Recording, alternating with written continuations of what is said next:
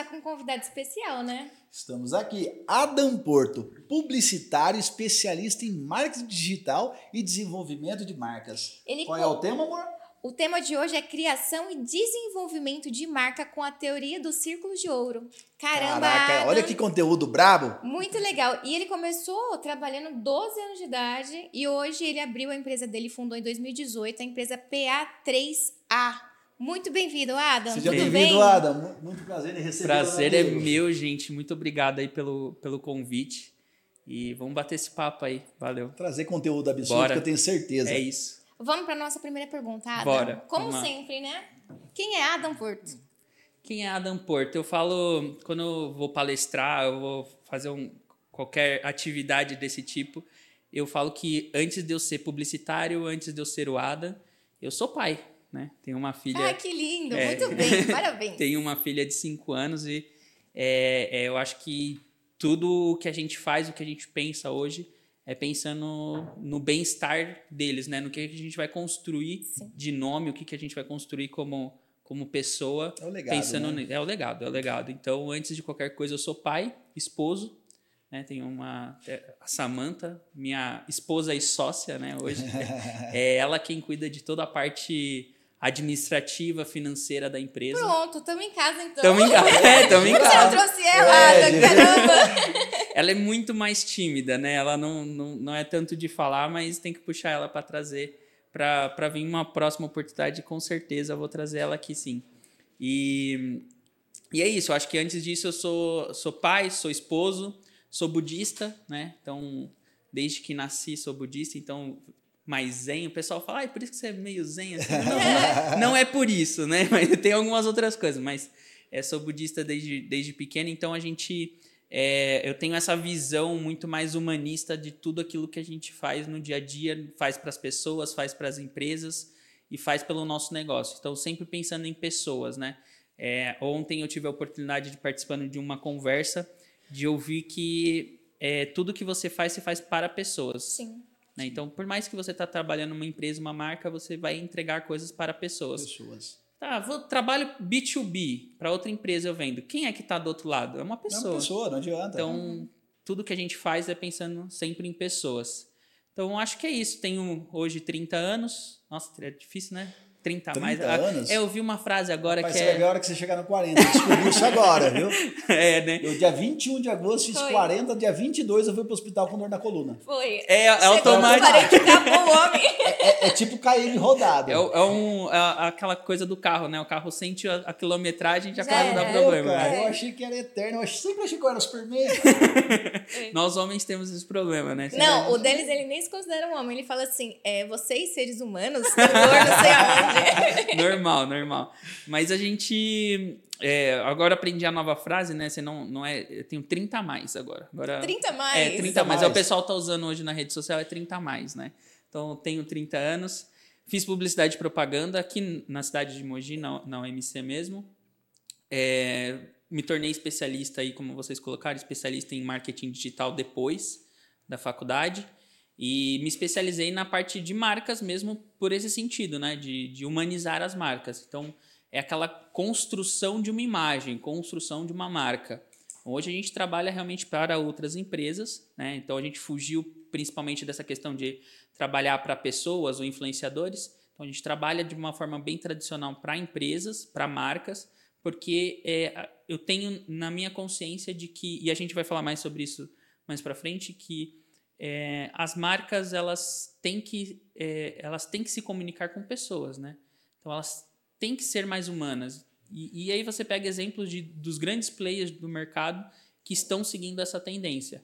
E eu acredito que isso não, não precisa ser uma estratégia exclusiva de grandes players. É só pegar a estratégia, adaptar ela, que o pequeno, o médio também pode se é, abusar disso daí também e deixar a marca dele mais humana também. Com certeza. E começar isso desde os primórdios, né? Sim. É, nós trabalhamos, nós que empreendemos, trabalhamos com uma marca e com o objetivo de ela crescer. E se você começa a ter essa direção desde o seu início, Sim. o processo fica muito melhor. Sim. A gente passa por uma metamorfose digital, onde o custo por aquisição de cliente é muito caro. Sim, total. E você está aumentando diariamente.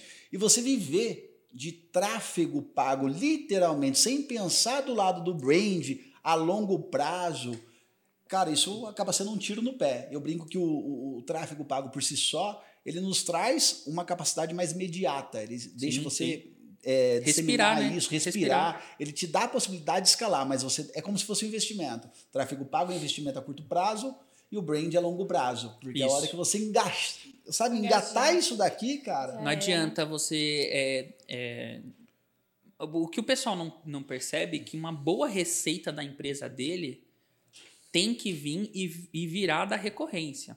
Sim. E a recorrência você só consegue construindo relacionamento e relacionamento é brand. Sim. Sim. Então, se a empresa não tem um discurso muito bem adotado, uma, uma fala muito bem adotada com aqueles. É, é, e principalmente não entrega aquilo que ela promete, é, você perde o cliente e vai ficar o resto da vida pagando para ter novos clientes. Novos clientes. Sim, ficar correndo atrás. Fica aí, né? correndo atrás. É, é, é, correr atrás do ratinho, né? Tom e Jerry pro dias. resto da vida, né? Sim.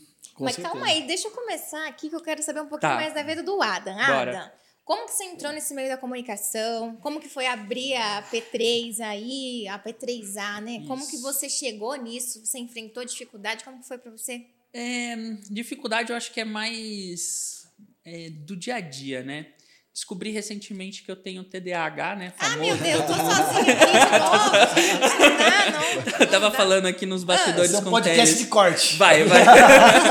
vamos, daqui a pouco a gente E tá eu pensando. volto, volto, vamos aqui. Vai ser isso, vai ser isso. Beleza. Mas é, eu descobri, então, é, muita coisa fez sentido nessa minha história depois do diagnóstico, né? Tudo você encaixa meio que aquela luzinha assim, deu, Sim. pô, tudo faz sentido agora.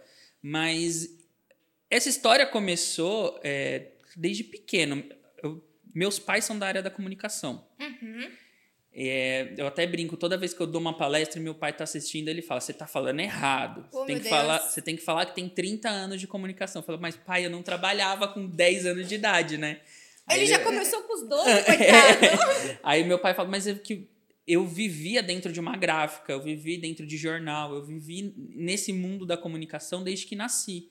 Então, por isso que meu pai comenta que, ah, eu tenho que falar isso desde que você é pequena, né? Então, e, e- então quando é, a gente se mudou muito, né? E meus pais eles são de Poá. Quando a gente foi para Poá, que é onde eles estão até hoje, a gente percebe é, dificuldade, né? Do dia a dia, crise e tal. A gente começou, eu, eu vi que eu precisava fazer alguma coisa para ajudar em casa, ajudar a vender e tal. E eu desde pequeno saía com meu pai. Meu pai é vendedor desde que eu nasci. Então eu saía com meu pai para vender e via essa coisa de comunicar, de vender, argumento, como falar com o cliente, como conversar. E aí, com, com essa idade, assim, eu saía da escola de manhã, ia para casa, almoçava. E aí, antigamente, você fazia uma pastinha com tabela de preço, com Sim. os papéis dentro. Várias Excel. É, as tabelinhas e tal. E eu, eu colocava os modelos de gráfica, as tabelas de preço numa pasta debaixo do braço e saía por Poá para vender a, Com 12 anos. com 12 anos. E saía para vender. E aí essa, a, a- óbvio, né, uma criança saindo para vender acabava, mas meu pai já era mais conhecido na cidade, então acabava ajudando um pouco. E eu não, não era produtos caros, né, era cartão de visita, um folheto, alguma coisa. E aí eu fui pegando prática, pegando prática. Só que eu tenho uma um hobby que na época não era só um hobby. Eu sou músico, não sei se eu posso me considerar músico, né? Eu falo tem que ter muito mais para se considerar alguma coisa. Mas eu fiz faculdade de música antes de fazer publicidade e propaganda, Caraca. porque foi minha, minha primeira paixão. Mas eu terminei a faculdade e eu falava assim, pô, eu acho que eu queria alguma coisa que desse dinheiro, né? Porque no Brasil ganhar dinheiro com música não é tão fácil. E aí eu dava aula de música, via que não estava rolando dinheiro, não estava dando dinheiro. Então quando eu terminei, a, não cheguei a terminar a faculdade, né? Faltava um semestre para finalizar. Eu desisti da faculdade de música e fui para publicidade e propaganda. E aí começou minha trajetória na publicidade. Eu, quando saí, aí aquela coisa de trabalhar com os pais não é fácil, né? Então, eu acho que principalmente até para quem tem empresas familiares, e aquela dica que eu dou para quem tem empresa familiar é para os pais, né? o- Primeiro uma dica para os pais, tá? É confie um pouco mais no- nos filhos de vocês Sim. tá? Então, É igual você vai fazer com um funcionário, né? Quando você coloca um funcionário, você começa treinando ele para depois você dar confiança para ele, para você deixar de fazer aquela função Uhum. básica. Faça isso com o filho de vocês em outras funções e dê mais responsabilidade para eles. Aceitem um pouco mais a opinião do- dos filhos de vocês. Porque tem uma coisa que a gente vai ficando velho, a gente não vai é, Se ter- atualizando. se né? atualizando. Eu acho que não é nem porque a gente não quer se atualizar, é porque a gente não acompanha. A gente não tem mais esse, esse pique de acompanhar. Então, quando é, o filho ele tem que ele vai começar a, a, a ter essa, a acompanhar as notícias, acompanhar as coisas. Então, primeira coisa para os pais, para os filhos, paciência. Paciência, né? Paciência, É, porque não é para um né? pai olhar para um filho e ver que um filho está crescendo é muito difícil. Sim, nós, É. Nossa, eu tenho quatro filhos. Nós temos quatro e o mais velho já está com 19 anos. E, e como que é, né? Olhar para ele e ver que ele Cara, já está longe, já não tá mora longe. mais aqui, É. a gente fica preocupado, né? É. Mas é muito gostoso. Nosso filho mais velho passou na, na USP, ele faz mecatrônica lá, mora em São Paulo desde 17 anos. Passou com 17 anos. Mas foi difícil, viu? É difícil, Muito né? E- difícil. E, e eu tava até conversando com um amigo e a gente falando tal, eu falei, ah, minha bebê. Aí, nossa, e- ela é recém-nascida. Eu falei, não, ela tem cinco anos. Ele, Mas não ela é vai mais, ser não sempre é, sua bebê. É, então, é sempre ver. minha bebê, bom. né? Sua bebê. Acontece. Mas, é, então, para os dois lados, né? Primeiro, paciência. E aí, quando eu saí da, do- dos meus pais, com 18 anos, eu fui para o mercado de trabalho trabalhar com digital. Fui desenvolver site, código HTML, CSS, dentro de uma universidade é, em São Paulo. Então, pegava trem, saía 5 horas da manhã. Aquela rotina mais nova que eu falo, como que hoje Ah, Eu não é. aguento, Quando né? a gente é novo, a gente dá conta, né? É, a gente dá conta, né? Dá conta, dá conta, dá conta. Então, saía de casa às 5 horas da manhã, ia duas horas de trem, chegava lá, trabalho, mais uma hora de ônibus até a faculdade. E da sorrindo, faculdade, né? Sorrindo, né? Sorrindo. Aí foram. Mas hoje, para levantar da cama é difícil. Nossa, meu amigo. A Pra idade ir pra vai cama é fácil, né? Pra nossa voltar, sair Senhora, dela. A idade vai chegando. Eu tive o prazer também de trabalhar com meu pai e tive também o desprazer de conhecer a ameixa, né? Meu pai chegou em casa uma vez, eu estava no pé de- do, do vizinho pegando a ameixa. Aí, quando meu pai chegou, eu caí com as ameixas. Meu pai falou: a partir de amanhã você vai trabalhar comigo. Nossa. E meu pai. Você ele, era novinho também, novinho, né, Tinha amor? 11 anos. E o meu pai, ele acordava todos os dias, três horas da manhã, para ir para o escritório. Meu pai era advogado e ele era separado da minha mãe, mas três horas ele estava na porta da casa da minha mãe para me pegar. Aí eu Pra ia para o escritório, eu aprendi a trabalhar com meu pai, foi muito difícil também. Não é fácil. É, a gente não tem um pouquinho de voz para poder É, isso. mudar é isso. alguma coisinha. Na realidade, como eu me sentia na época, você valia muito menos daquelas pessoas que estavam ali dentro. Pare... É, eu acho não sei se é, é uma super proteção do pai ou se é só uma, uma super valorização nossa como filho Sim. de não entender ali. E pra gente é sempre assim, pô, mas eu, eu tenho também importância que tanto. É, é a- eu- na nossa cabeça é tanto quanto ou mais do que os funcionários que estão ali. E a Com gente não tem certeza. essa. Óbvio, maturidade, a gente não tem essa, essa ideia. Mas eu acho que acaba sendo um pouco de, de, de ego nós filhos, Sim, tá? total. Porque você espera, es- cria uma expectativa muito maior, sabe? E se frustra com a criação de expectativa. Mas na realidade, hoje, que o papel inverte, nós somos pais, você acaba cobrando muito mais, É. porque você espera muito mais do É. seu filho. Você quer que ele se aplique realmente, que, que ele entende que isso é o início de uma carreira para ele, que é um Sim, legado sim. daquilo que você criou, ele vai continuar. Porque nós já vimos, né, o Adam, é, milhares de empresas gigantescas, multinacionais, que o fundador dela colocou ela no topo, os filhos não participaram dessa evolução, assumiram e aquilo quebrou. Quebra né? Eu vejo assim na minha cabeça hoje uma empresa que eu coloco como uma é, não, não só como referência, mas eu não lembro de outra que o, fi, ah, que o filho tomou e, e, e brasi- é, brasileira que o filho tomou os filhos, os sobrinhos tomaram o lugar e, e tiveram sucesso mesmo depois, né? Então Magazine Luiza então, já está na terceira geração e, Sim. e é uma puta de uma empresa, Com sempre certeza. inovando e tal. E ela Mas sempre é vai uma. crescendo por geração, né? É, e é sempre. Mas é, é uma empresa, né, que você vê assim, é, é óbvio, empresas grandes, né? Pelo menos que veio na minha memória agora. Esse, essa questão de. É dos dois lados, assim. Eu acho que, que é um processo, óbvio, né? Nós temos que entender tanto dos dois lados e tem que ser trabalhado, né? Se você não der também autonomia pro, pro seu sucessor, ele também não vai é, ter culhões para Pra continuar, para né? continuar o negócio. E com excelência, né? Com que é essa excelência. dificuldade. E como que você abriu a P3A? Ah, sim. O porquê? Porque você Vamos lá. abriu uma empresa, De- os TDAH, gente, É, eu tô volta, puxando, volta, vamos lá. Então, depois que eu. Que, que TDAH? Te- Hã? Que isso? Hã? Ah, Depois que. Eu, eu fui, então, trabalhar em várias empresas, né? Depois que eu saí dos meus pais, fui.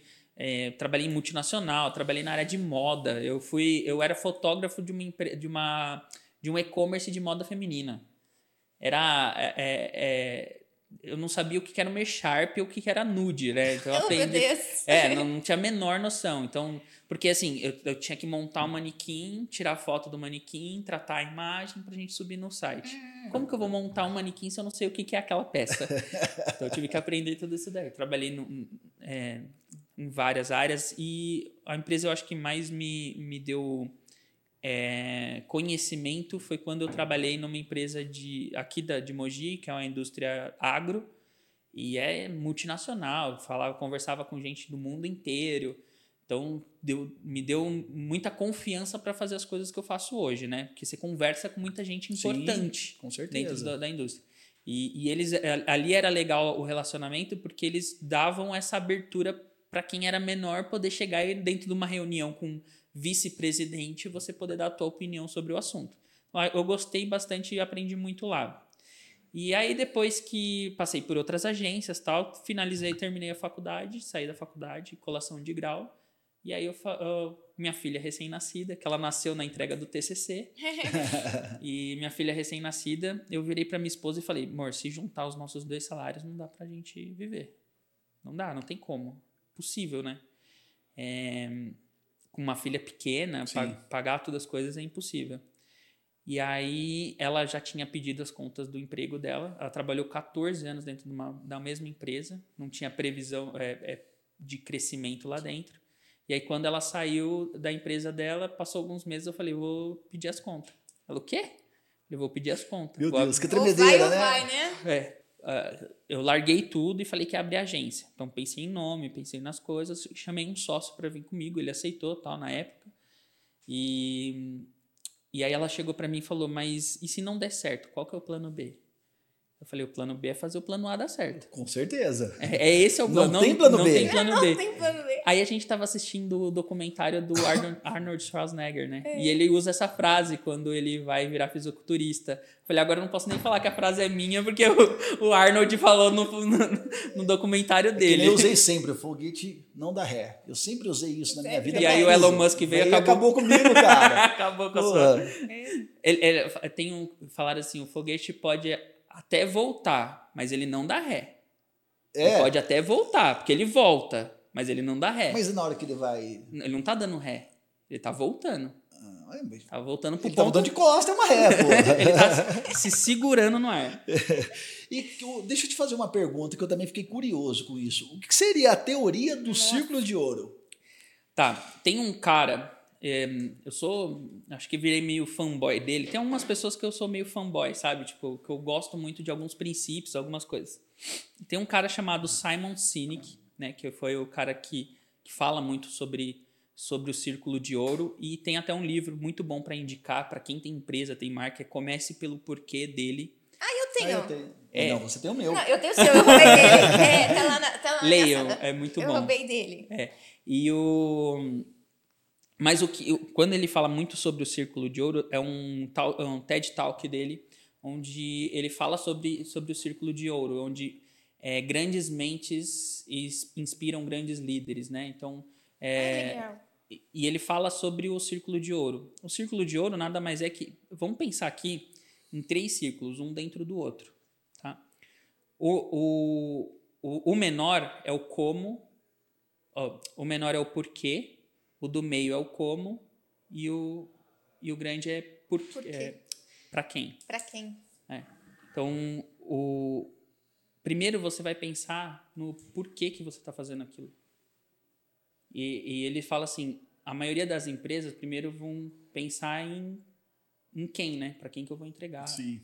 Depois eles vão pensar em como e por último eles vão pensar no porquê. Mas o porquê ele tem que ser o primeiro. Então, quando as empresas começam a pensar de dentro para fora, então começar a pensar de E, e é uma coisa até que eu falo que a comunicação tem que ser que é sempre de dentro para fora, né? Sempre do, do é, é, é, o que você tem dentro da empresa que você vai levar para fora para as pessoas, né? Então, então vamos, Apple, por exemplo, né? Se você for perguntar, a Apple ela não vende celular, ela não vende é, computador, ela não vende eletrônico. É o, o que ela vende é o que está no porquê dela. Sim. Quem ela é. Ela vende um status. Então, o, o, pessoal que gosta de Apple vai me matar agora. Sempre quando eu comento, eu faço essa, essa analogia, eles falam, não, mas é muito bom Apple. Mas eu não sei nem se vocês são fãs de Apple, né? Tô falando aqui. Não tenho nem o iOS. é, então, eu também não, não gosto muito. Mas o pessoal, o que eu falo assim, cara, não é que é ruim, óbvio, né? Ele tem que entregar um produto bom para defender o, o, a marca dele. Mas se você colocar na ponta do lápis, é, um, é um, igual um Samsung. Faz ligação, dá para você colocar os aplicativos, tem uma interface um pouco diferente. Aí vai vir os, o, o, pessoal que defende muito, ah, mas é porque Apple tem uma usabilidade, ele é muito mais rápido, não sei o quê. Isso é secundário. É, ele eu, vai fazer a mesma. Eu nunca gostei, mas eu, eu, sou fã da Apple pela representação de marca, marca que eles. Que eles têm. Criaram uma comunidade tão forte, comunidade. um nome tão. Isso é o porquê. Esse é o porquê. Então, antes deles venderem o, o produto final, que aí é o como, né? O como, entregando produtos de qualidade. Para quem? Para pessoas que realmente querem. Aí você tem lá o perfil do cliente. Qual que é o perfil do cliente da Apple? Designers, pessoas Sim. de, sei lá, é, é mais de, de, uma vibe um pouco mais de criação, criativas e tal. Então aí você tem. E, e aí, quando você compra um produto que tem uma marca, pela marca, você está querendo participar de, uma, de um grupo, de uma comunidade. Sim. E aí é por isso que grandes mentes inspiram grandes líderes. Que li, grandes líderes eles vão pensar primeiro o porquê que eles estão fazendo aquilo. E é, isso encaixou muito com aquilo que eu tenho como propósito da minha vida e pro propósito que eu queria trazer para minha agência, que é como que a gente é, é por que, que a gente está aqui? Por que, que a gente está fazendo isso? Então, gente, vamos sentar, vamos refletir por que, que a gente está fazendo isso? Qual que é o, o, o que, que a gente quer entregar para o nosso público, né? E aí depois vem um produto. Que, como que a gente vai entregar isso? Através de sites de qualidade, através de comunicação de qualidade, através de, é, de rede social de qualidade, criação de conteúdo de qualidade, para ir no final para quem? Aí no nosso caso a gente tem dois perfis, né? Tanto para o nosso cliente final, para a empresa, como também para o. Valeu. Como também para o cliente do meu cliente, né? Então a gente, querendo ou não, como uma agência, a gente tem que pensar no porquê tanto nosso como o porquê Sim. dos nossos clientes. Mas é esse pensamento inverso. Então, tem muita empresa que está muito preocupada no produto final, no produto que ela está entregando esquece das pessoas. Aí tem muita empresa que se preocupa com o público, mas esquece do produto. Esquece é da o equilíbrio, né? É, um equilíbrio. É, mas você tem que começar lá do meio, do porquê que você está fazendo eu, isso. Eu, eu não conhecia, tá? A teoria dos círculos de ouro. Foi uma novidade para mim agora. Mas eu crio as minhas projeções de ideia, eu rascunho em quatro colunas, que agora eu descobri que o que você falou. Como, para quem, é, por quê, para quem, e aí eu tenho uma quarta coluna, quanto vai custar. Boa, é, é. Eu coloco essas quatro, eu, eu esboço em cima disso para depois eu colocar isso numa sprint, num, num, pra num, num se faz sentido, né? É. Até para ver se faz sentido com aquilo que você tem de propósito para sua empresa, né? Com certeza, é, com ah, certeza. É, pô, veio um cara aqui na empresa e falou que seria ideal a gente ter, sei lá, XYZ. Pô, beleza, vamos colocar no papel, ver se faz sentido com o propósito de empresa que a gente quer construir, com aquilo que a gente quer entregar como. Então, é, é, tem outras empresas que você. que elas fazem esse trabalho de uma forma um pouco mais acanhada, mas empresas da área de tecnologia, elas têm muito mais isso intrínseco, né? Porque o propósito da empresa ela nasce antes mesmo do produto. Sim. É, então, você vê que tem muita empresa que a galera que consome o produto dessa empresa tem orgulho de vestir a camisa da empresa que ele está indo visitar, ou que ele usa. É, ele usa. Por, por exemplo, eu, por coincidência, né? Aqui é uma aceleradora, né? A, a Oxigênio. Oxigênio. É uma aceleradora lá de São Paulo, de startups. E, cara, a galera que consome os produtos deles, né? Como aceleradora, a galera usa tudo deles, como se fosse uma marca grande e tal. Então, eu acho que faz muito sentido você antes. Porque aí envolve aquela questão que a gente comentou no início, da galera começar a gostar, é, é, a consumir seu produto não só pelo tráfego que veio da primeira vez, Sim. consumir a sua marca. Quando as pessoas passam a consumir a sua marca e não o seu produto, aí você teve um sucesso de brand na sua marca. Absurdo. É isso. Você tem que fazer as pessoas. Por exemplo, o que eu trabalho hoje é que, ah, eu tenho uma agência de publicidade, é o ADA. Não. Cara, minha agência é a P3A, olha aqui. É isso que a gente está tentando trabalhar hoje. Para Levar mais a marca maior do seu nome, isso, né, na realidade. mas a, a ideia é que as empresas que usam, que, que trabalham, que a gente trabalha para elas, essas empresas elas terem orgulho de terem a gente, de serem clientes nossos, entendeu? Usar nossos produtos e mostrar para os outros que, que eles fazem parte desse universo que é a P3A, que é a nossa agência. Então, é, é esse trabalho de pensamento. Isso, cara, é um trabalho do dono, um trabalho dos funcionários, um trabalho dos, de todos os stakeholders, né? Para quem não, não sabe, stakeholder é todo, é, todo mundo que consome a sua marca, a sua empresa. Tanto donos, funcionários, fornecedores e, e clientes, né? Então, todos eles, eles têm que consumir a sua marca, consumir o seu... é, é, esse universo, respirar isso que vocês respiram também. Então, eu, eu gosto muito desse, desse conceito e, aconselho a todo mundo a, a assistir principalmente esse podcast, esse é, tal de te- é, TED Talk dele, né, que, do Simon Sinek sobre isso, porque é inspirador todo funcionário novo que entra, é, esse é o vídeo, vai, vai junto no, no e-mail de boas-vindas. É, né? boas-vindas. Vai, tem, eles têm que saber o é que, você que é. trazer a- os colaboradores Cultura, da sua né? empresa para a cultura da empresa, né? Isso, E- isso. E, você aplicar e monitorar essa cultura. É, criar estratégias internas né, para que você eleve essa cultura da empresa e vire quase que uma regra implícita, que a pessoa não precisa ficar lendo, ela já age naquele formato. Né? Isso é, é um processo, obviamente, claro, não, não vou falar assim. Primeiro, com uma coisa aqui que eu falo assim: é, não existe fórmula mágica no empreendedorismo. Esquece. Se alguém virar, ah, é fácil. Não, não é. Nem Cara, receita não- de bolo. Não, não é receita. Esquece. Não tem Esquece. receita. Porque se você achar que o que o teu amigo fez vai funcionar para você, esquece, não funciona.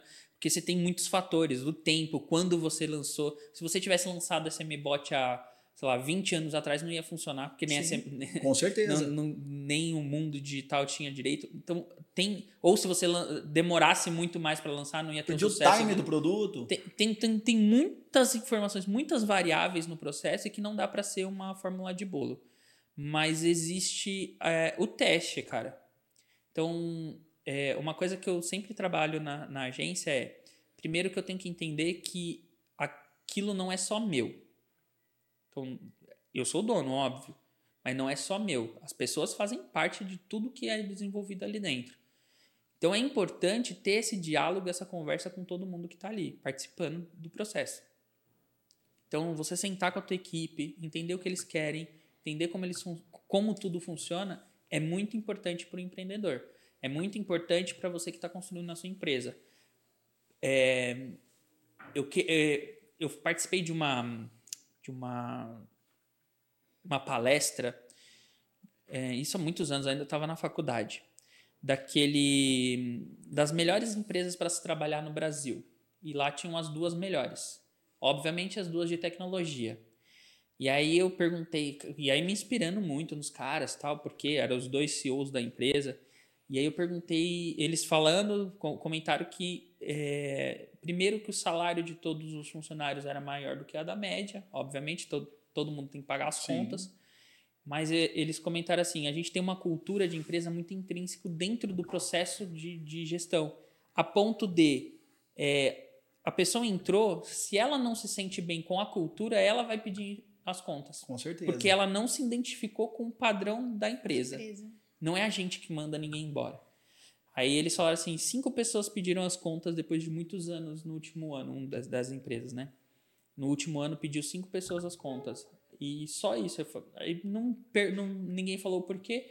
Terminou, ele abriu para perguntas. Eu perguntei, mas pô, se você é a melhor empresa para se trabalhar, por que esses cinco pediram demissão? Aí o cara falou assim: porque eles receberam proposta para trabalhar na Europa. Eles falaram, se a empresa fosse na Europa, eles não tinham pedido a conta. Eles só saíram porque ia sair do país. E é muito louco na hora que você chega nesse momento, né? Tá. A gente criou a ESN Bot, sempre foi o nosso principal objetivo, né? Desde dos- dos- do, do início, é ser uma empresa onde todos querem trabalhar. Principalmente porque uma empresa ela é constituída de pessoas, não existe outra possibilidade. Ela é constituída de pessoas.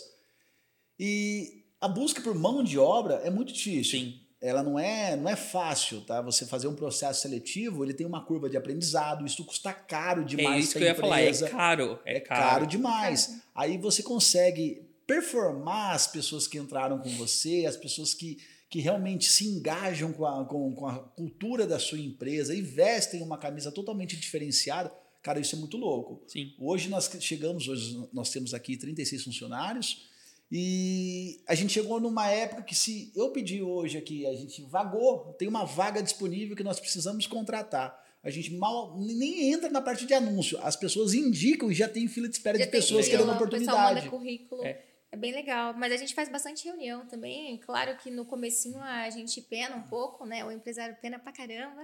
Mas aí a gente vai aprendendo muitas coisas e a gente tenta fazer tudo de diferente.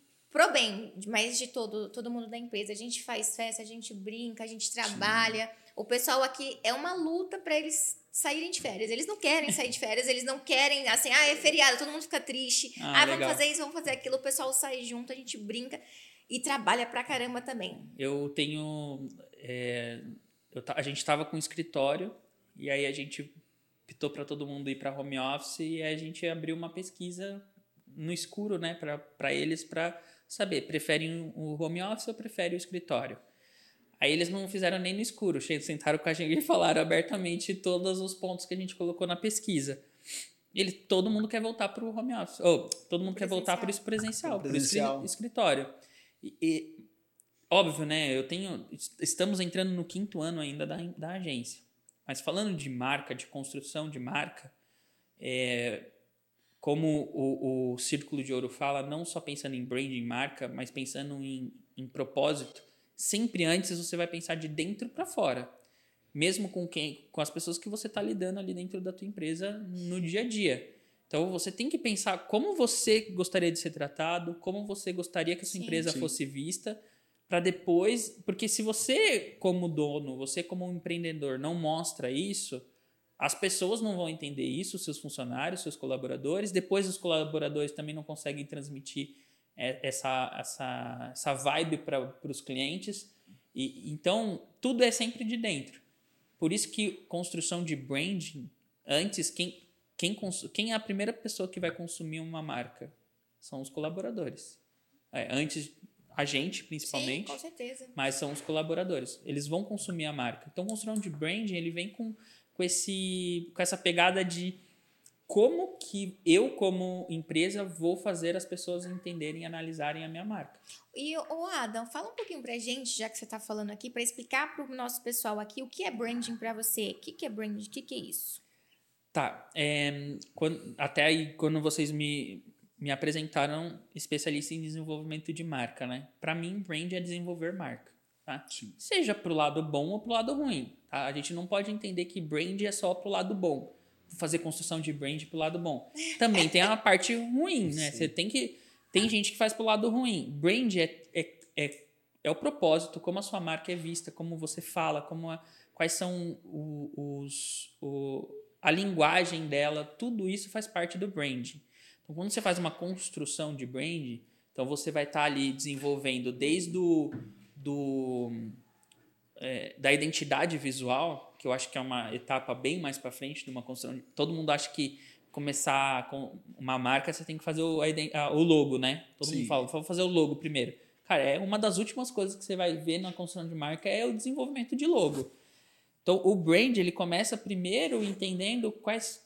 Sabe aquela coisa básica de missão, visão e valores? Missão. Propósito, é, é, tom de voz da marca. Como que as pessoas que estão... é, meu- vocês que têm um time grande de atendimento aqui, né? Como que esse pessoal do atendimento se comunica com o cliente lá no final? A linguagem deles é igual? É parecida? Isso faz sentido porque como a gente quer que a marca se comporte, e aí eu vou dar uma, um exemplo de uma marca que todo mundo pode facilmente identificar nas redes sociais, que é a Netflix. Sim, com A certeza. comunicação deles de tom de voz dentro das redes sociais é inacreditável de como de, de tão bom que é. Porque a- as, não é uma pessoa que responde aquele, aquele um bilhão de Todo pessoas. mundo fala a mesma língua, né? É, para uma rede social, você deve ter pelo menos uns 10 atendentes ali, umas 10 pessoas fazendo esse, esse filtro de responder os, ah, os comentários, responder as coisas. Como que todo mundo fala igual? Sim. Fala no mesmo tom de voz? Isso é construção de marca. É construir um- uma identidade. E quando você fala de identidade, para as pessoas, eles vejam, eles é, empreendedor ou empresário, ele vai ver muito a questão visual da marca, de como a marca é vista. Mas quando você está falando de identidade, a sua identidade não é só você visualmente. Porque com o tempo você envelhece, você vai mudar, você não é igual quando você Sim. era pequeno. Então, a, a- a- tem que entender que construção de identidade de uma empresa, ela vai muito além do visual. Ela vai também ali em propósitos de como ela é, que falam de você pelas suas costas, é a sua identidade. Com certeza. Para a marca é a mesma coisa. Que falam da sua marca pelas costas da sua empresa? Isso é construção de identidade de marca. Então, brand é identidade, é desenvolvimento de marca. E, e, e todo mundo tem que lembrar que não é só um, um, um arquivinho de brand, tá? O brand é uma, algo que você constrói mensalmente. Todo dia um É uma- É, é constante. É constante. Não para. Não para. E, e também, gente, não. Nossa, por favor, desapeguem do ego de marca. Ai, porque eu há 20 anos atrás construí isso e eu não posso mudar. Gente, o mundo mudou. As coisas mudaram. Evolua. Evolu- evolua, desapegue. Sua marca sim pode mudar a identidade, sua marca sim pode mudar o tom de voz e sua marca sim pode mudar o posicionamento dela. Não necessariamente o produto. Cara, tem empresas, óbvio, que quando fazem esse estudo, aí vamos mudar, pô, visualizam ali a oportunidade de mudar o produto. E ok também, tudo Faz certo, parte. faz parte.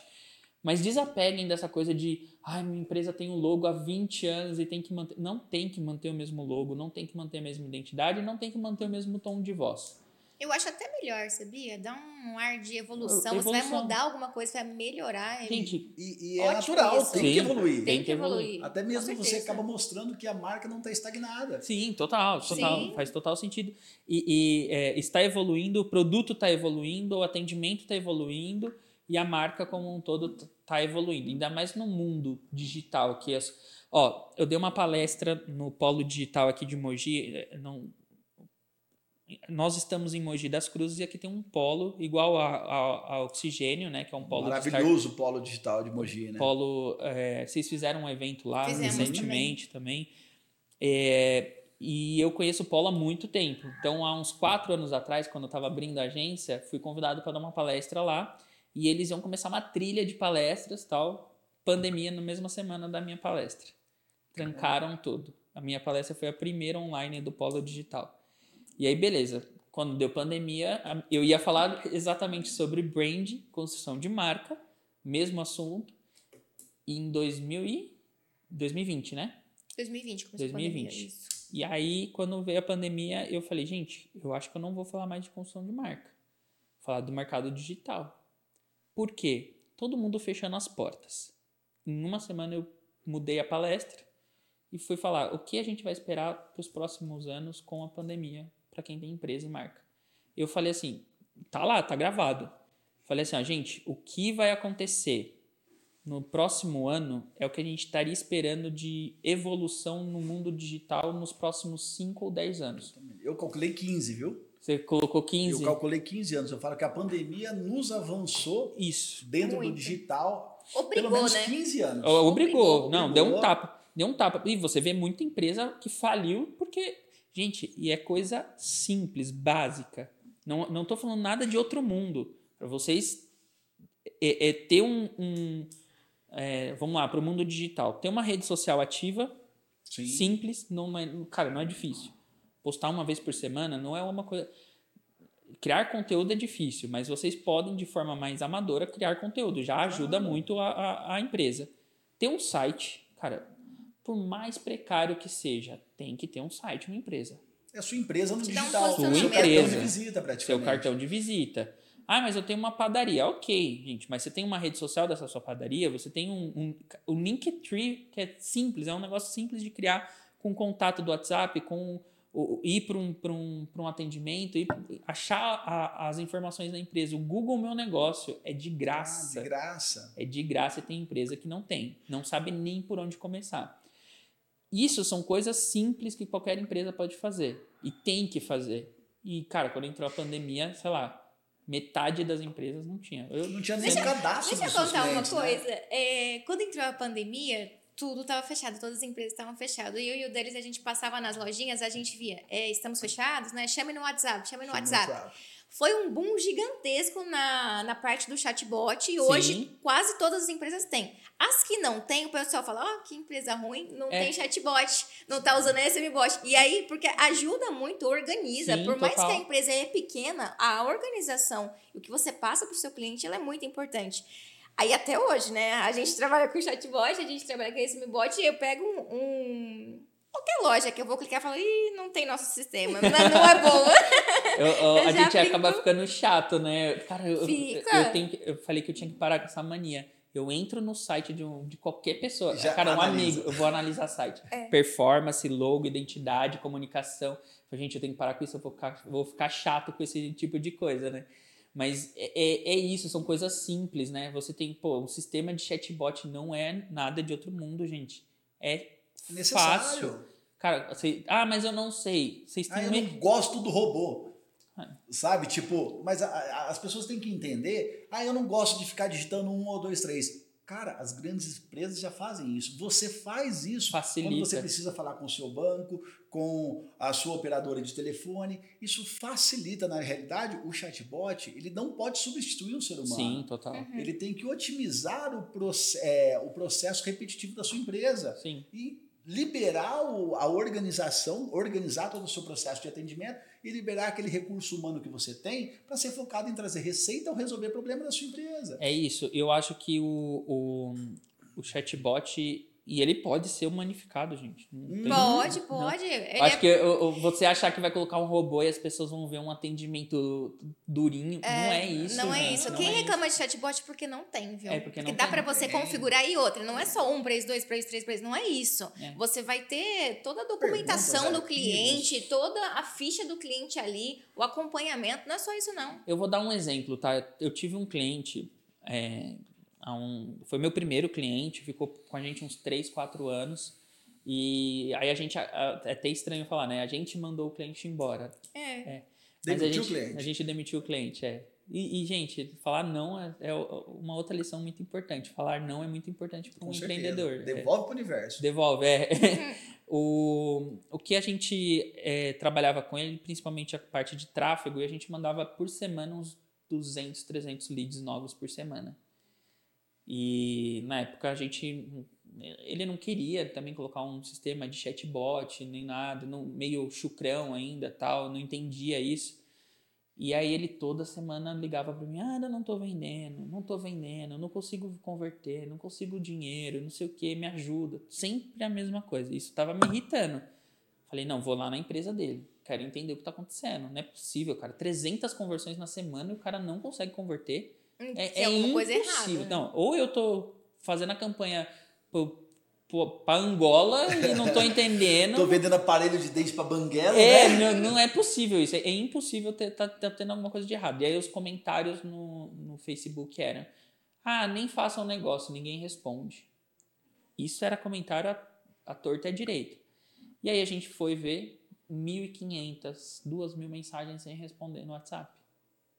Como um chat não resolveria isso assim, ó? Nossa, rapidinho. E, e, eu falo que nós estamos numa era diferente hoje, Sim. tá? O, o, processo digital, ele tem várias passou por várias etapas. Nós tivemos ali a, a venda direta, nós tivemos o, os advertoriais, Sim. tivemos várias etapas, os lançamentos, e eu falo que nós estamos na era da automação. Total. Por quê? Porque nós precisamos aumentar o ticket médio do seu cliente. Sim. Tá, o- o- Porque o custo pelo cliente também ficou caro. Caro. Você falou no começo aqui, Com o custo do cliente está muito mais caro. Ah, Se você não conseguir criar uma conexão com Sim. ele manter essa pessoa comprando uma recorrência Sim, sim. ou comprando um outro produto, upsell, downsell, cara, você não reaproveita. É, é muito difícil E hoje. você pode deixar isso tudo automatizado. 100%, você não precisa nem ter uma intervenção se você Sim. quiser. Então, é, esse processo ele é absurdo, ele precisa estar conectado com o seu funil de venda, funil de e-mail, é, criar toda essa estrutura para você aumentar o ticket e vender novos produtos para esse total. cliente. Porque se você buscar o cliente hoje, está muito caro. É muito difícil hoje é, você fazer um tráfego direto e começar a ter ROI logo de primeira. Não dá. não dá. Então você vai ter isso numa constância, trabalhar aquilo que você você comprou dados, comprou lead, você tem que trabalhar ele da melhor forma possível. E o processo de automação está aí. Por quê? É, a conversa hoje, o, o atendimento via WhatsApp, aplicativos de mensagem, são aplicativos de conveniência. As Sim. pessoas não ligam mais, elas mandam mensagem. Sim. E normalmente o cara que te manda uma mensagem, ele está parado aguardando a resposta. Só que nós estamos num processo gigantesco de informações, num turbilhão. Se você passou ali dois, três minutinhos, ele não teve um retorno, você deixou de ser a prioridade. Eu, eu vou dar um dado para você agora. E vocês vão colocar. Tenho certeza que vai sair daqui, vocês vão criar um artigo sobre isso aqui no, no SMBot. Eu fui num evento da Local Web, que eles fazem conferência, alguma coisa. Todo ano tem. Muito bom. Conselho mandar o time inteiro para lá. É, e aí uma das palestras era sobre atendimento ao cliente. E aí, beleza, sentei lá na. Eu, tava, eu adoro ir nesses eventos sozinho, né? Sim. Ficar lá, eu adoro, adoro, amo fazer isso. É, aí eu sentei lá na frente, fiquei lá tal, e o cara começou a falar sobre tempo de resposta do atendimento ao cliente. Eu falei, ah, legal, deve ser assim, sei lá, tempo médio de resposta para um bom atendimento deve ser um minuto, né? Um minuto e meio. 10 segundos. Sim. É 10 segundos o atendimento médio ideal para um cliente. Se- gente, sinceramente, vamos lá. Quem tá aí em casa agora, entenda. Você que é empresário, empreendedor. Você está recebendo tanto contato agora. Nesse momento você está assistindo, Nossa. assistindo a- o, o podcast. Você tá com o celular na mão? Ou você presta atenção no celular ou você vai prestar atenção no, no Com cliente certeza. um ou outro. Tá, ah, mas eu tenho uma equipe de vendas. Pelo volume de clientes, a sua equipe de vendas dá conta de responder em 10 segundos todo mundo? Com certeza não. E, e se der também se perde. É, se der, se perde, porque ele vai ter que ficar atendendo todo mundo, Sim. não vai dar continuidade no Dando bom atendimento. dia para todo mundo. É, já é, é tipo isso. Não- gente, não é um atendimento, você dá bom dia em 10 segundos, né? Você vai ter que continuar o atendimento, óbvio, né? Não é só o primeiro atendimento ali, né? É, não, né? É, é normal. Isso acontece. Como que a gente vai resolver isso? Contratar mais gente? Qual que é o custo de colocar mais gente para atender? Qual que é o custo? Né? Como que a gente pode resolver isso? E aí você tá. Aí a gente volta. Vamos, vamos dar a volta, né? A gente voltando ali para a questão de brand. Você está fazendo toda uma construção de marca, pensando em por que, que você vai, como você vai, o que você vai, para quem você vai, para chegar na hora do atendimento cagar Sim. Queima. queimar a empresa por causa de atendimento. Aconteceu com o meu cliente. Pô, a gente fez site, fez campanha, fez vídeo, tirou foto, blá blá blá. Não, não tem atendimento. Simples. Como que é simples resolver isso? Sistema de chatbot. Sistema de chatbot. Obviamente, né, que a maioria das pessoas que estão assistindo aqui provavelmente já são, é, Já são usuários da usuários da, SMBot. da SMBot.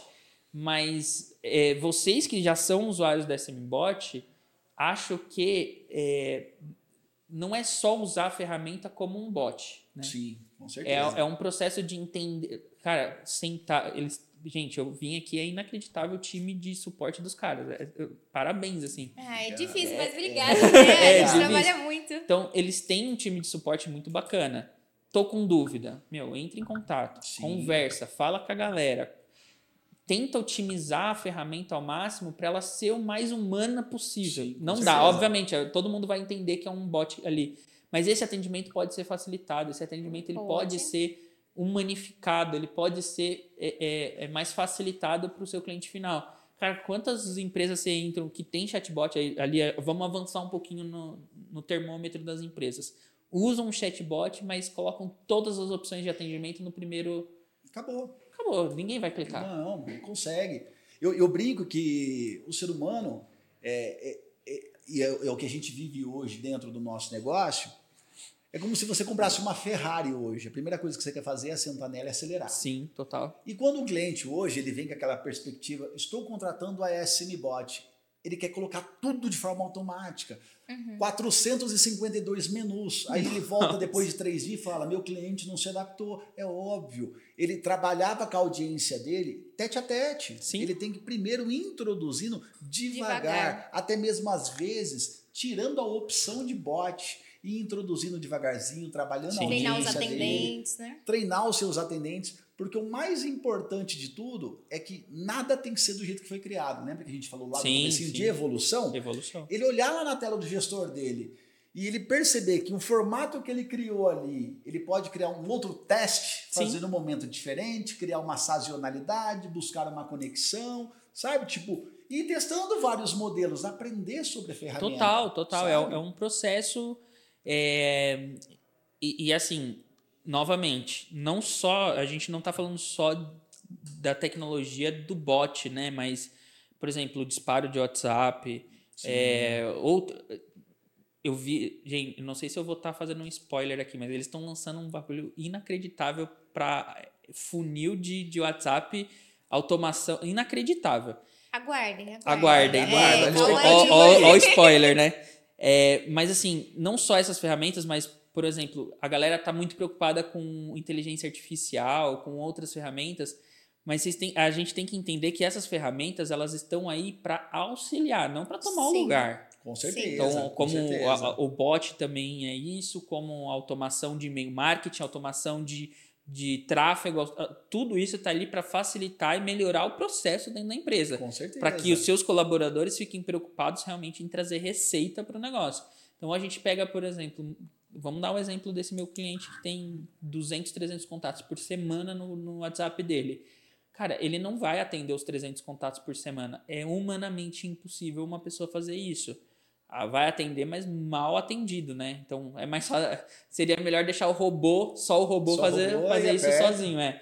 Mas o entender que ele tá ali para qualificar aquele cliente, qualificar aquele contato e teu time ter uma, uma alta performance de atendimento. É quase uma SDR. É um SDR ali. prim- ah, ah, Eu, eu ainda não tiraria o, o, o papel do SDR, porque eu acho que ele é mega Uhum. importante. Mas, cara, ele vai ajudar o SDR a qualificar. Então é sempre qualificar um quanto mais o teu cliente. Vamos literalmente pensar num funil de vendas ali. Então é para que esse funil fique mais alto, vamos dizer assim, que ele, ele melhore esse funil e esses filtros ali o quanto antes dele chegar num, num processo humano. O, o humano tá ali para fechar o negócio, para fazer. E é caro. E é caro. Assim, é caro. Quem é nome empreendedor sabe. Eu, ai. A gente tá passando em alguns. Aquela. Vou desabafar um pouco. A gente tá passando em algum- algumas mudanças, óbvio, faz parte de uma empresa. Cara, como é caro as coisas. Imposto. Sim, não é essa é a barato. luta do, do- do- nós empreendedores aqui é. no Brasil, né, cara? E, e, e você não pode se dar ao luxo, nós empresários, você empreendedor, não pode se dar ao luxo de perder o tempo do teu funcionário, do Com teu certeza. colaborador. Então, quanto mais ele tiver o, processo otimizado e, esse, e, e- e melhorando essa conversão, é muito importante. Importante para o desenvolvimento de marca. Com certeza. Pro Deixa eu fazer uma perguntinha aqui agora. Claro. Ah, não, vamos lá. Tem uma Vamos pergunta boa aqui, ó. Deixa eu perguntar para ele. Quais são os três pilares essenciais para o crescimento sustentável de um negócio, segundo a visão da sua agência? Tá, é, até o porquê do P3A, né? Hum, é P3, né? Então, a- não, é o P3. O P3 é isso, é, são três pilares tá, que a gente usa. O A de agência, né? Mas o, o, a gente, eu, eu sempre tive um processo que acho que, óbvio, né? Você começar é importante, né? sim. Mas não adianta começar, sei lá, você não vai começar só por achar que vai começar, né? Tem que ter um processo de estudar um pouco o negócio, de estudar aquilo que você vai fazer, de estudar o, o que você quer. Então, é, o, o, o P3A é isso, é planejamento, que é o primeiro P. Né? Então, tudo você Planejamento, já tô marcando, tô ganhando aula aqui, ó. Planejamento. Pla- planejamento é o primeiro. Aí você tem a publicidade, que é colocar em prática, ou prática pode ser também. Publicidade, que é, é, é colocar o planejamento para rodar e você tem a performance, que é analisar os resultados e colocar esses resultados para rodar. Então, e, e, aí vira um ciclo, né? Porque você vai analisar os resultados, vai analisar a performance para tomar uma decisão, para criar um novo planejamento e começar tudo de novo. Então é um ciclo que isso tem que ser contínuo, contínuo, sempre dentro de uma empresa. E esse é o processo que a gente tem dentro da agência. Você não vai entrar hoje dentro da P3A e amanhã a gente vai estar tá rodando anúncio. Esquece. Sim. Não é assim não que é funciona. assim que funciona. E, e se aí... funcionar assim, tá errado. tá errado. Tem alguma coisa. Se alguém prometer ao contrário, tá errado. Porque não, não tem. A gente estava falando sobre isso. Não tem como alguém é, fa fazer alguma coisa se não entender o teu público. Com certeza. Se não entender para quem você está vendo. Você estava comentando antes aqui no, no off, a gente estava comentando sobre é, Facebook, né? Pô, a ferramenta quando você estava fazendo, você já tava, você já sabia quem era o público, sabia o feeling, todos sabia... os detalhezinhos ali desde o início. Isso é planejamento. Isso é planejamento. Então, qualquer um que fosse pegar a tua conta de, de Facebook depois de você, ele vai tomar um tempo ali para poder fazer um planejamento Com sem certeza. ferir aquilo que já está sendo feito. Né? Então, existe um planejamento antes de tudo. Então, analise. Plane... Assim, você tomar um tempo mais com planejamento, e até isso para tudo, tá? Não é só para o negócio. É, vai facilitar o teu processo e, e fazer com que você tenha menos erros depois. É, o planejamento é tudo, né? É tudo. Não... Mas eu também aí amadurecendo esses três pilares vêm desde quando a gente começou a empresa mas amadurecendo um pouco eu percebi que tem uma, um, um, outro detalhe que a gente tem que tomar muito cuidado. Eu acho que as pessoas iam comentar isso, então assistam até agora, tá? Porque vocês vão ver que eu vou falar que tem muita gente também que peca em ficar só planejando. Execução. Tem que executar. Por isso que tem a publicidade depois, é um ciclo. Você tem que executar. Você vai minimamente planejar, vai executar, vai analisar para replanejar. É um ciclo, vai acontecer. Sim. Gente, não fiquem a vida inteira planejando, porque quem planeja não executa. Você tem que executar também. Então, vai, estuda, faz o planejamento, mas executa. Faz teste, testa. Processo de empreendedor e de agência é testar. Planejou, executou, tá dando errado, se adapta ali no é momento, é porque a gente peca muito planejando. É, existem pessoas muito perfeccionistas Aquela que fica planejando, planejando, planejando. E, cara. TDAH, pode, né? A gente, tem, a gente tem esse problema. Você pode planejar à vontade. Ele ainda está propício a ter várias falhas no meio do caminho. Então, se você perceber essas falhas no meio do caminho, cara, é, com mais antecedência, você adapta e tem um, não perde o time do negócio. Isso, isso. A gente tem que entender que, pô, beleza, eu vou planejar, mas eu não consumo. Eu não sou o comprador do meu negócio. Eu não vendo para um nicho, uma pessoa específica. Então, às vezes, aquilo que eu acho que é muito punk, a hora que você vai soltar isso no mercado, você fala, pô, não é, então precisa adaptar. Você sabe que tem um. Você comentou um negócio que eu gosto muito de falar, é, mas a gente mexe um pouco com o ego do empreendedor, do empresário, do dono da empresa, né? Então eu tomo um pouco de cuidado para falar isso para os meus clientes. Mas eu vou já soltar esse corte aqui no, na rede social para deixar bem claro. Cliente, você não é o teu público. Você não consome o teu produto. Ponto.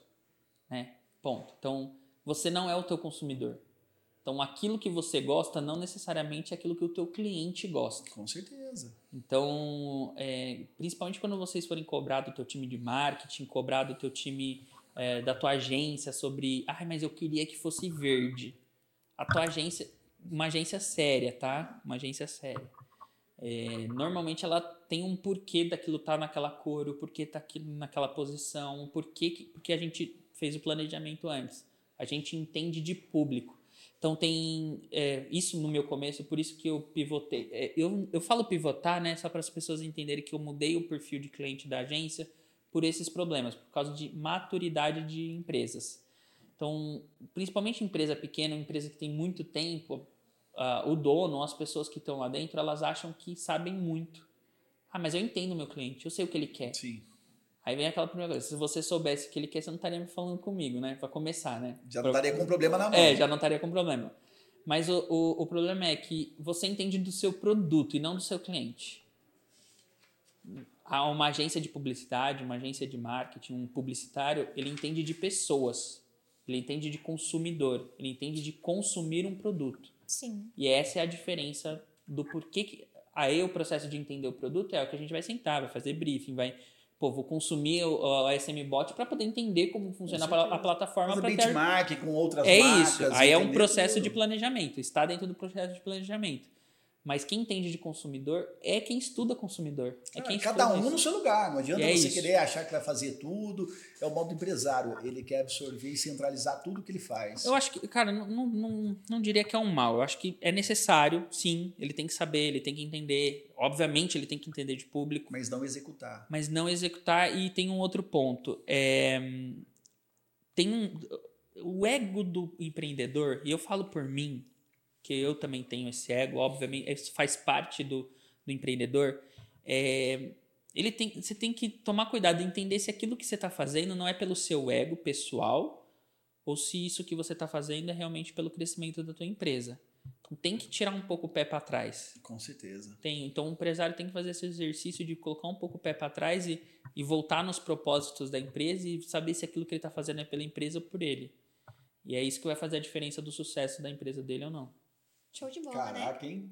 Show de bola. Aprendemos aqui. Eu gosto tanto do podcast que a gente Nossa, ganha eu, consultoria. eu me inspiro e aprendo É, todo dia é, aqui. Eu faço parte disso aqui Gente, também, vocês sabe? não fazem ideia. Eu quero contratar todo mundo. Eu adoro. Assim. Eu sou uma consumista de podcast. É, totalmente, cara. Legal. É importante a gente ter esse conhecimento. De, é, esse é o intuito do nosso podcast, tá? Sim. É, nós vamos muito mais além de uma plataforma. Nós nos empenhamos bastante aqui para trazer conteúdo de valor relevante, assim Total. como o seu. Para que ajudem os nossos clientes, as pessoas que nos assistem, a ter sucesso no seu, na sua empresa, que a gente sabe, cara. A gente que é empreendedor sabe que não é fácil. A gente trabalha, batalha e mata um leão todos os dias. Todos os dias, né? E o Adam deu várias dicas bacanas, né? Pra quem tá começando, pra quem já tá lá longe também. Sim, o que ele pode certeza. fazer e E melhorar, quem quiser né? conhecer um pouquinho mais sobre o Adam, vai estar aqui as redes sociais dele, Vai. A rede social da sua empresa também. Vai lá consumir os conteúdos dele, você pode ter certeza que a parte gratuita já é um conteúdo absurdo. E, cara, vai bater um papinho com o Adam, cara. É um cara especializado em público, especializado em brand. É para aqueles, sabe, tipo, é, é o mal do TDAH, tá? É, é. o mal do TDAH é a gente entender que o brand é algo que ele tem que ser plantado Sim. e, e, na realidade, o resultado disso ele vai ser a longo prazo. Ele não Sim. vai conseguir fazer um resultado a Não. curto prazo. Só que se você fizer isso e, e usar as estratégias que, que você indica ali, com- é, com- deixando concomitante ali um tráfego pago, iniciação de brand, a hora que esse longo período chegar, Sim, sim. cara, você vai depender muito menos desse. Aí sim você começa a ter lucro na sua empresa. O que eu acho importante, assim, eu crio, obviamente que não na, na, na quantidade que eu gostaria, tá? Mas eu crio bastante conteúdo nas redes sociais, no YouTube. É, então tem até mesmo mais aprofundado sobre o tema do, dos círculos de ouro. Tem um vídeo lá de uns três anos atrás onde eu explico passo a passo do que, que é o, o, o que, que é o como, o que, que é o porquê, o que, que é o para quem. Então a gente é, cria muito conteúdo para ajudar o pequeno, para ajudar quem está começando, e obviamente para quem já está há muito tempo no mercado, mas é, para amadurecer isso, tá? É, não é errado você cliente fazer sozinho, até é uma coisa que eu eu amadureci. Faça, faça você em casa, faça teste, faça é, é, veja os vídeos e, e aplique o que está sendo dito dentro do desse monte de conteúdo que você está Com consumindo. certeza. Por que, que você tem que aplicar e tem que testar? Porque tem muita besteira também na internet. Sim. Tá? Tem muita coisa. Ai, mas o fulano fala na internet Que é que. diferente. Não, que tem um. Não, meu, o problema é. Ele tem a fórmula secreta para alcançar 5 mil seguidores em 3 dias. É. Tem, tem sim. 360 dias em um. É, muito bom, muito é bom. assim. É, eu amo, cara, eu dou muita risada. Mas eu amo essas coisas de, de o pessoal que diz, gente, mas vocês só vão saber se é verdade ou não, porque tem uma coisa assim, eu, eu ficava muito bravo, obviamente, né? Você é profissional, estudou pra isso, Sim. trabalha todos os dias pra isso e vê as pessoas que não vieram, vieram do nada, do nada são especialistas em alguma coisa, né? Sim. Pô, tô 15 15 anos fazendo a mesma coisa, gente. Não é, não comecei ontem. E, e aí você vê as pessoas que começaram ontem, achando, se dizendo especialistas e falando muita besteira na internet. E aí, cara, não- impossível eu, eu chegar lá e falar alguma coisa diferente e dizer que é o certo. Como que você, empresário, vai saber quem está falando real ou não? Testando. É difícil. É test- testando. Testando. Testando. É testando. Então, a, a gente está falando. Gente, eu falei aqui sobre, é, sobre marca, sobre isso, sobre a gente colocar um chatbot. Como que você vai fazer isso funcionar? Indo lá e testando. Vocês têm um perfil de cliente. Vocês fazem esse papel, né? Tipo, Claro, claro. fazer essa. Eu lembro que quando eu conheci vocês, eu conversei com gente, me mostraram a plataforma para vocês também entender se eu era o perfil de vocês, Sim, com porque não certeza. adianta Tem que vocês ver, A primeira coisa que a gente faz é entender se faz sentido. sentido, porque Porque Não, se não fizer né? sentido para você e, e- e o vendedor empurrar essa venda para você, você me dá prejuízo, não me dá lucro. o, se a pessoa falar bem para três, mas se for falar mal é para 10, né? Sim, com Então certeza. frase é- Mas aí tá. Se eu aceito uma venda e sou conivente com Só isso, nós pagamos comissão por isso, pagamos o custo do CAC por aquisição de cliente, eh, o nosso custo por aquisição de cliente via Sim. tráfego pago. Nós eh, perdemos ali duas, três horas de um especialista em Treinamento, ativação e treinamento é. para esse cara solicitar um reembolso no sétimo dia. É, isso, isso é, é entender se o cliente também tá, tá pronto para isso. Então, é, pô, a, a SMBot ela tem um processo só de teste para saber se o cliente é apto ou não para ter o, o sistema deles. Com certeza. Então, é, é, tudo vai. Vocês vão va- validar tudo isso que a gente falou aqui, ou que outros podcasts falam, ou que outros episódios desse mesmo podcast falam sobre outros assuntos, testando, colocando em prática. É, quando a empresa de vocês chegarem numa maturidade para que terceirize esses serviços, ok, É um legal. processo de escala. É escala. Tem que entender também que faz parte. Vocês, de um lado, com diminuir um pouco, nós empresários diminuir um pouco o ego, né, para poder entender que uma hora a gente vai precisar, porque, cara, é impo- impossível. Eu, eu, eu tô Você tem entendendo limite. isso. Tem, tem limite, a gente tem limite. Tem a gente uma limite. hora precisa. É, então, hoje na agência, a gente contrata muitos terceiros para outras coisas, como parte, sei lá, financeira. A gente hoje colocou gente para cobrança. A gente tem uma empresa que faz cobrança hoje para gente, porque a gente viu que era um processo que a gente não precisa mais ter Com certeza. internamente. É um processo que não, não, faz, não, faz, não fazia mais sentido. Então, é, entender que em algum momento você vai precisar. Isso ok. Mas também não vai deixar sem ninguém fazer, né, gente? Tem algumas coisas que são Com básicas que você Eu acho que você fazer. precisa saber sobre tudo. O empreendedor Óbvio. ele precisa ter conhecimento sobre tudo, mas ele não pode executar tudo. Sim, total. É, no começo, sim. A gente é esse empreendedor brasileiro aí, que é na cara, no coração, mas chega um momento que tudo está dando certo e você não tem escala.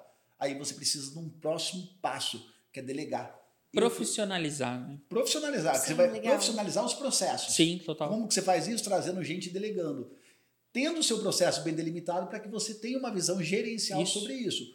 Só que eu tive essa dificuldade. Eu sempre fui muito centralizador de tudo. Isso é do TDAH. Total, Isso é do total. TDAH. Porque eu tenho, eu estou com esse problema. Eu falava, cara, eu sabia de. Eu, ah, eu acho que eu sei disso, eu acho que eu sei daquilo. Mas tem uma coisa que eu não tenho a menor ideia do que, de como fazer, que é algo que eu estou me aprimorando agora, é gerir pessoas. Ah, gerir é. equipes. Olha quem veio aqui. ó. Eu virei de costa, me tranquei na sala e falei, É ela, se vira, se cara. vira, né? É. Porque é a parte muito, É- é a parte muito difícil. difícil. É difícil a muito gente. difícil. E não é porque a gente não gosta de pessoas, pelo contrário. Não. Quem tem TDAH ama conversar, ama Claro. falar. Pra ama, caramba. pra- demais, né? Eu acho que o podcast vai dar cinco horas aqui. mas é, a parte de delegar isso. Delegar aquilo que você faz, porque você tem essa dificuldade de achar. Cara, esse achar que as pessoas não vão entregar como você entrega é um problema muito sério do É se empreendedor. autovalorizar, né? Eu acho que nem é isso, cara. Às vezes é, é- você sabe que é ruim, que- cara, porque a gente tem essa coisa de autoperfeccionismo também, né? Uhum. De é, a gente sabe que não é tão bom, mas às vezes tá bom e o cliente fala, nossa, que legal, e você, é, Sabe podia. qual que era o meu maior problema? Chegava alguém aqui com uma dúvida pra mim, aí eu Ixi. falava assim, cara, eu vou perder 15 minutos pra ensinar. Eu levo 10 segundos pra fazer. É. Não deixa que eu faço, pau. Só que você não sai desse ciclo. Não sai. Agora, se eu perdesse 15 minutos hoje, mais 15 amanhã, mais 15 depois de amanhã, daqui uma semana ela tava fazendo sozinha e não ficava tomando os 10. Deixa eu te Ah, dar uma dica. Boa. É, boa, boa, que eu acho que pode servir para sua vida aí um pouquinho. A parte de delegar, ela é muito difícil. Só que pensa assim, tá? Se a pessoa ela entregar 70%, 60%, você só tem 30, 40 para fazer. Entendeu? É. Pensa nisso. Que aí você vai conseguir assim É, E devagarinho é, é, delegando as coisas. essa questão de delegar, eu acho que tá naquele problema que eu falei. Gente, eu, eu não tô falando para vocês porque é porque eu sei como é. É- é essa questão do ego do, do É. empreendedor é algo que acaba com uma empresa. Com Porque certeza. se você não souber delegar, esse é um processo, né? Você falou, é um processo. Tem que, de início, obviamente, você vai fazer tudo porque você não tem dinheiro para fazer as coisas, obviamente. É óbvio. E é até bom. E é bom, faz parte, é o processo, você tem que estar lá. Mas com o tempo você vai ter que delegar essas, essas funções aí. E, e é um processo que eu estou passando hoje. Gestão de pessoa. Cara, eu acho que tá aí. um- Uma coisa que se eu hoje fosse falar para o empreendedor ou para o empresário. Ah, o que, que você acha que o empreendedor, empresário hoje deve aprender como principal característica? Gestão de pessoas. É e é isso. difícil.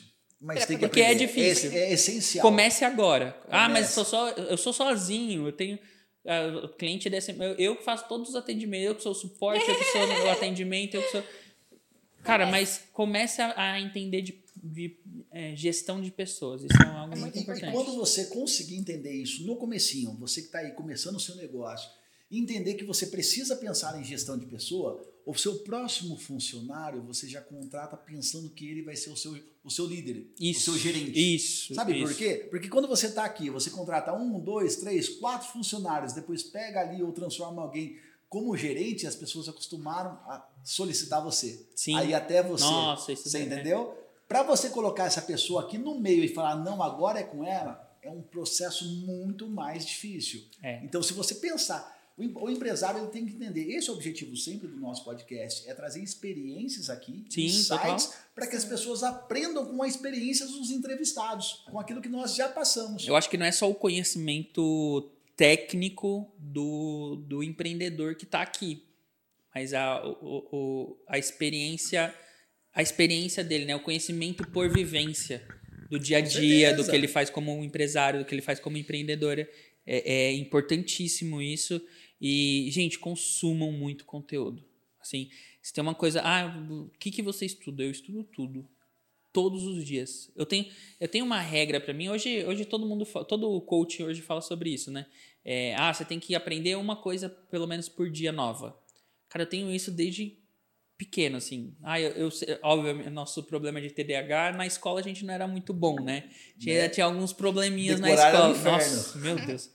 É, mas a gente nunca deixa de aprender. Então, sei lá, tipo, sempre um, um podcast diferente, sempre um negócio diferente. É, isso te traz um, um, um aprendizado como empreendedor muito importante. Nunca deixa de, de se educar, assistir, assistam. Assim, um corte agora, né, pro, pro podcast. Assistam todos os podcasts que estão aqui. Todos. Com certeza. Sempre tem um conteúdo Todos. relevante ali que pode te Ah, ajudar. mas eu sou especialista nesse assunto. Assista, porque vai ter alguma coisa. Eu assisto muitos outros é, é, publicitários, gente que fala sobre rede social. Ah, mas eu nunca ouvi falar dessa pessoa. Vou assistir. Ele, ele vai ter alguma coisa que eu vou aprender. Eu, eu, eu sou gestor por paixão de tráfego e, cara, eu tenho uma experiência absurda em tudo isso, mas eu cumpro praticamente, eu acho que uns dois, três cursos de tráfego pago por mês. É muito bom. Por isso. quê? Porque eu quero saber um insight, uma ideinha que o É. cara teve e muda meu time. E eu consumo. Sabe? Tipo, e é importante. Eu falo que é matemática perfeita. Estude, aprenda 30% e execute 70%. Sim, total. Essa tem que Total. ser. Não adianta também que o conhecimento inerte é um defunto inteligente morto, cara. Sim, sim, Ele tá sim. parado, estagnado. E Eu acho. E- aí é uma característica, acho que minha. Eu aprendo muito mais ensinando do que. É, com certeza. Com certeza. Com certeza. E meninos, nosso tempo tá acabando. Tô vendo Ah. ali o nosso relógio. Já estouramos.